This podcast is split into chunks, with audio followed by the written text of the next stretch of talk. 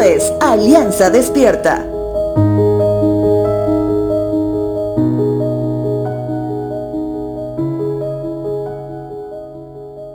El día de hoy admito que me sorprendió conocer la amplia descripción de la palabra integridad cuando la busqué en internet.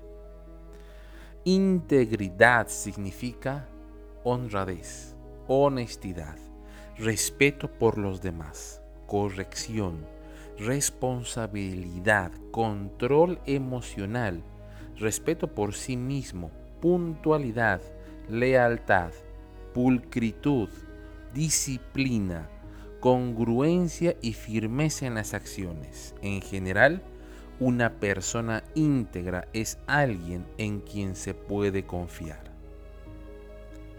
Eso quiere decir que para que una persona sea considerada íntegra, realmente debe haber un gran trabajo, ya que por la descripción parecería describir a alguien casi perfecto.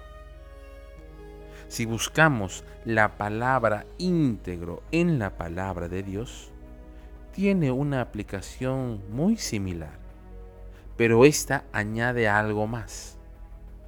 Aquella persona que es íntegra es una persona que en primer lugar ha confiado en Dios.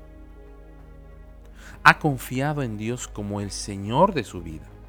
Por tanto, reconoce con humildad que no es perfecto y que más bien cada imperfección cada día es clavada en la cruz hasta ser cada vez más parecido a Cristo. Esta tarea la podemos encontrar plasmada en el capítulo 2 de la carta de Pablo a los filipenses cuando les dice, queridos amigos, siempre siguieron mis instrucciones cuando estaba con ustedes y ahora que estoy lejos es aún más importante que lo hagan. Esfuércense por demostrar los resultados de su salvación, obedeciendo a Dios con profunda reverencia y temor. La integridad ante los ojos de Dios no es un producto del esfuerzo humano lleno de moralidad.